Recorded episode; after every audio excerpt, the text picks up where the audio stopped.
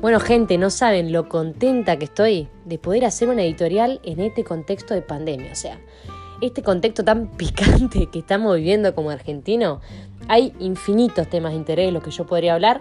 Tenemos, bueno, inflación acumulada en 2020 que nos encuentra con un 18,9%, o sea, para nada poca cosa. Tenemos el dólar que se nos está yendo por las nubes. De paso también la economía del país porque estamos siendo, bueno, estamos llegando a Venezuela. Eso lo vi en Twitter el otro día como Argentina casi Venezuela. Sí, la verdad que, la verdad que sí. Los comercios cierran por falta de ingresos, o sea, estamos, estamos, estamos, chicos, es así. En general, bueno, la nefasta manera que ha tenido el gobierno de hacer frente a esta pandemia, sin querer juzgar demasiado, entiendo que no es una tarea fácil y sé que es una presión agregada pobre ser el poder en esta situación de esta gravedad, o sea, está como en el ojo de la tormenta, tipo, la gente está esperando que vos pisé el palito. De todas maneras, el pueblo los ha votado, los ha votado como representantes, esa es la realidad, por lo tanto deberían actuar por y para el pueblo. En vez de disfrazar, para mí es un disfraz, literal. Disfrazar el beneficio propio o cegando a las personas con 10 mil pesitos. A mí esa no me la contás, ni por derecho ni por revés, o sea. Pero bueno, en fin, para no ponerme tan nerviosa, elijo hablarles de las quejas más reiterativas que encontramos en este año. Pero justamente no es para, tipo, alimentar la queja, sino para que abran los ojos y en vez de quejarse, se solidaricen con el prójimo, ¿eh? A ver si, si avanzamos un poquito. Vi una noticia que hablaba acerca de los consumidores en pandemia.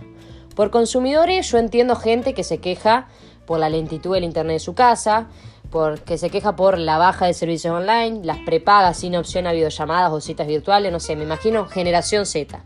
Parece que no me equivoco porque según los datos de la Subsecretaría de Acciones para la Defensa de los y las Consumidores, que dependen del Ministerio del Desarrollo Productivo de la Nación, los reclamos recibidos en el primer semestre del 2020 ya igualan a todos los del 2019. O sea, Chicos, más de 90.000 reclamos. ¿Ustedes qué hacen? ¿Se levantan todos los días y empiezan a quejarse ahí por internet? Las principales quejas encima fueron los rubros comunicacionales, los servicios financieros y electrodomésticos. Qué locura, ¿no? Estas quejas les agrego aquellas del estudiante que cursa lamentablemente a través de una pantalla. Pobrecito, lo compadezco ahí en su casa con plato en la mesa, agua potable. Pobrecito, recursos que para uno son tan normales, poco importantes. Yo pregunto, ¿La pandemia a ustedes no les sirvió para mirar al del costado, pero esta vez sin criticarlo? ¿No les sirvió para reflexionar acerca de todas las veces que nos quejamos por nuestros llamados eh, problemas, pongamos entre comillas, porque literal? Crisis facultativa, crisis amor, a crisis amorosa, hermano, ¿dónde escuchaste? Crisis amorosa, parece tan peor que nuestro representante. Mira, te voy a dar un consejo. ¿Por qué no te levantás mañana mientras haces tu café en la pava eléctrica? Y pensá en el changarín que trabaja en tu casa. Sí, ese, ese ser humano, ese ser vivo ahí que, está todo el día en tu patio, según vos haciendo nada, nada que vos no puedas hacer, andá, esto, esto va en serio, a ver. Ese que labura para llevar pan a la mesa. Ese que a su vez tuvo que comprar su celular para permitir que su hijo cumpla con la tarea que le son enviadas de la escuela. Pensá en tu viejo, si no. A ver, en ese que te mantiene. En tu vieja, que te manda mensajes de buenos días todas las mañanas.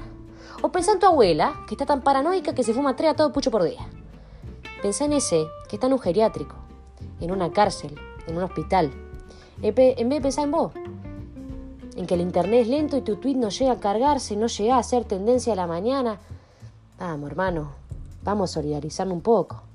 De paso, les comparto un fragmento extraído de uno de los consumidores de la noticia que me ha hecho el show de la hipocresía, la verdad. Dice Mercedes, yo cito, ¿eh? En estos últimos meses compré todo en línea. Unas riñoneras que compré en marzo me llegaron la semana pasada y todo este tiempo el vendedor no me contestó un solo mensaje. Pagué una lámpara, no tenían stock. Y al día siguiente estaba más cara y algunos productos no llegaron a mi casa sino una sucursal de correo argentino, que ni siquiera es la más cercana a mi casa. Mercedes, te invito a indagar por internet, ya que tanto te entretiene, parece, el índice de pobreza y desnutrición que sufrimos en Argentina o salí a la calle mientras manejás hasta el correo que lamentablemente te queda lejos de tu casa y pasa por Constitución. A ver cuánta gente ves durmiendo bajo el puente, cuántos nenes están pidiendo plata. Y después del recorrido, decime si te da el corazón, si te da la cara para quejarte por recibir de una riñonera. Hermano mío, Dios tuvo que ponerlo en un contexto de cuarentena y pandemia mundial para que nos demos cuenta que el sentido de individualismo que existe es preocupante, que la democracia no existe, que el verdadero comunismo tampoco existe, que no existe nada de eso por nuestra culpa. Así que los invito a reflexionar acerca de aquello que podemos llevarnos de esta experiencia, que seguro sin darnos cuenta a más de una persona le sacamos una sonrisa y le entregamos una gotita de esperanza, siendo un poco más solidario y menos hipócrita. Que tengan un buen día, hermano, y espero ser tendencia en Twitter, por favor, que no me falle la generación Z.